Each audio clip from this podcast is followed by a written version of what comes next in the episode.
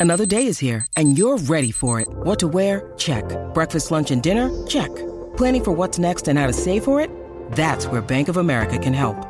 For your financial to-dos, Bank of America has experts ready to help get you closer to your goals. Get started at one of our local financial centers or 24-7 in our mobile banking app. Find a location near you at bankofamerica.com slash talk to us. What would you like the power to do? Mobile banking requires downloading the app and is only available for select devices. Message and data rates may apply. Bank of America and a member FDIC. When you need mealtime inspiration, it's worth shopping Kroger, where you'll find over 30,000 mouthwatering choices that excite your inner foodie. And no matter what tasty choice you make, you'll enjoy our everyday low prices, plus extra ways to save, like digital coupons worth over $600 each week. You can also save up to $1 off per gallon at the pump with fuel points. More savings and more inspiring flavors make shopping Kroger worth it every time. Kroger, fresh for everyone. Fuel restrictions apply.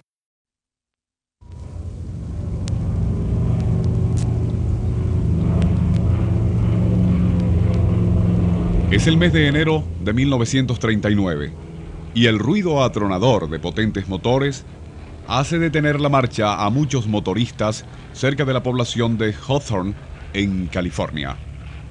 Lo que miran desde sus automóviles les obliga a bajarse con el fin de comentar excitadamente entre sí sobre un fantástico aparato aéreo que majestuosamente se eleva hacia el azul cielo californiano. Es algo totalmente insólito, pues consiste únicamente de un ala. No hay fuselaje, cola ni nariz, y sin embargo, esta ala volante, algo que viola todos los principios aerodinámicos conocidos, serenamente cruza los aires con la soltura de un avión corriente.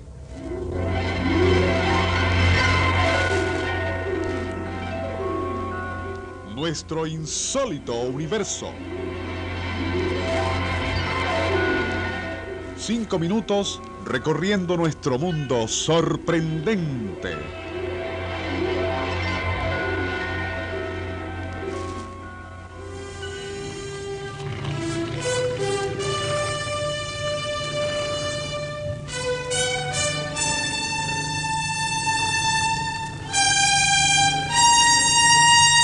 El creciendo estrepitoso de los cuatro motores se fue convirtiendo gradualmente en descreciendo a medida que el avión se alejaba, hasta que al fin, cuando este era solo un punto en el horizonte, el ruido cesó por completo. Los asombrados espectadores inmediatamente se dedicaron a regar la noticia por toda la ciudad.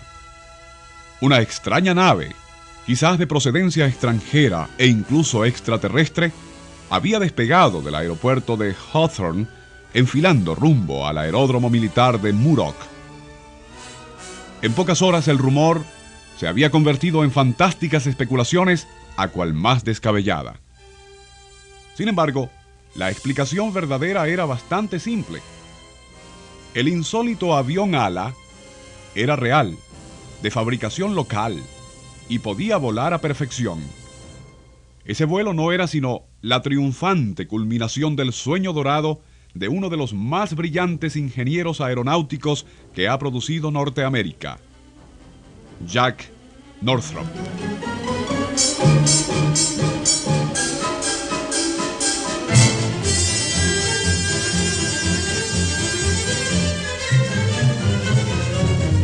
La industria de la aviación norteamericana debe a Northrop muchas invenciones y mejoras notables. Fue él quien proyectó el fuselaje exclusivamente metálico y de perfil aerodinámico, con el cual los aviones Lockheed alcanzaron grandes velocidades durante los años 30. Diseñó además las primeras alas para los legendarios aviones DC-2 y 3 de la Douglas. Sin embargo, su sueño dorado era un proyecto de construir la insólita ala voladora. Entre trabajo y trabajo fue armando en el propio garaje de su casa un pequeño prototipo y tras muchos ensayos y modificaciones logró al fin un modelo que volaba bastante bien. En 1929 y 1930, el propio Northrop, así como otros pilotos de pruebas, hicieron en él más de 70 vuelos, obteniendo datos y experiencias valiosísimas para el gran número de proyectos de alas voladoras que vinieron después.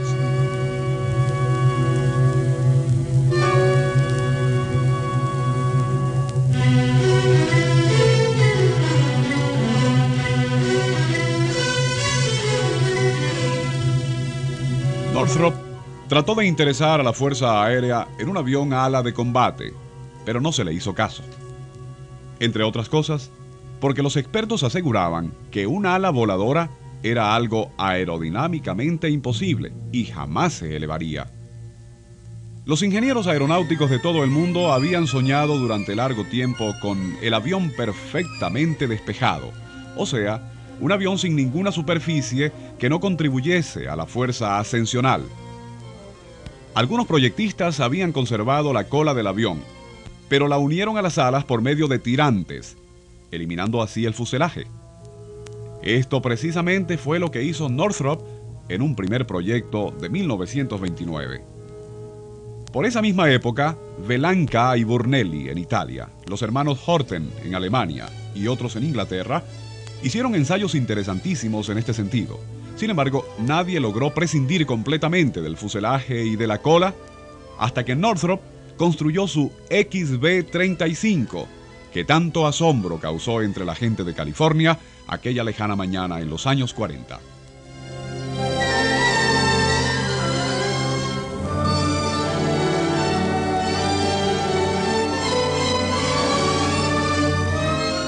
El XB-35 era en verdad una nave aérea de insólita apariencia que aún hoy día causaría estupor y asombro. Hemos visto viejas películas del XB-35 en vuelo y la impresión es fantástica. Es una ala de 52.4 metros de envergadura en cuya parte posterior van los cuatro motores con cuatro pares de hélices contrarrotatorias de cuatro aspas estos motores, ubicados en el borde posterior del ala, impulsaban la nave con una fuerza de 12.000 caballos cada uno. El ala voladora en sí pesaba 40.800 kilogramos, pudiendo despegar con una carga útil hasta de 52.600 kilos. Su velocidad de crucero promediaba unos 650 kilómetros por hora y su capacidad de maniobra era asombrosa para un avión de diseño tan radical. En vista de los excelentes resultados obtenidos en las pruebas, la Fuerza Aérea Norteamericana hizo un pedido de 15 aparatos a un costo de 3 millones de dólares cada uno. Pero algo ocurrió.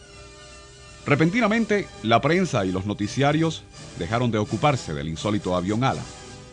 La Fuerza Aérea aparentemente suspendió el pedido y el XB-35, la innovación más radical hasta ahora en materia aeronáutica, se quedó en solo cuatro prototipos. ¿Qué ocurrió con esos cuatro aviones ala?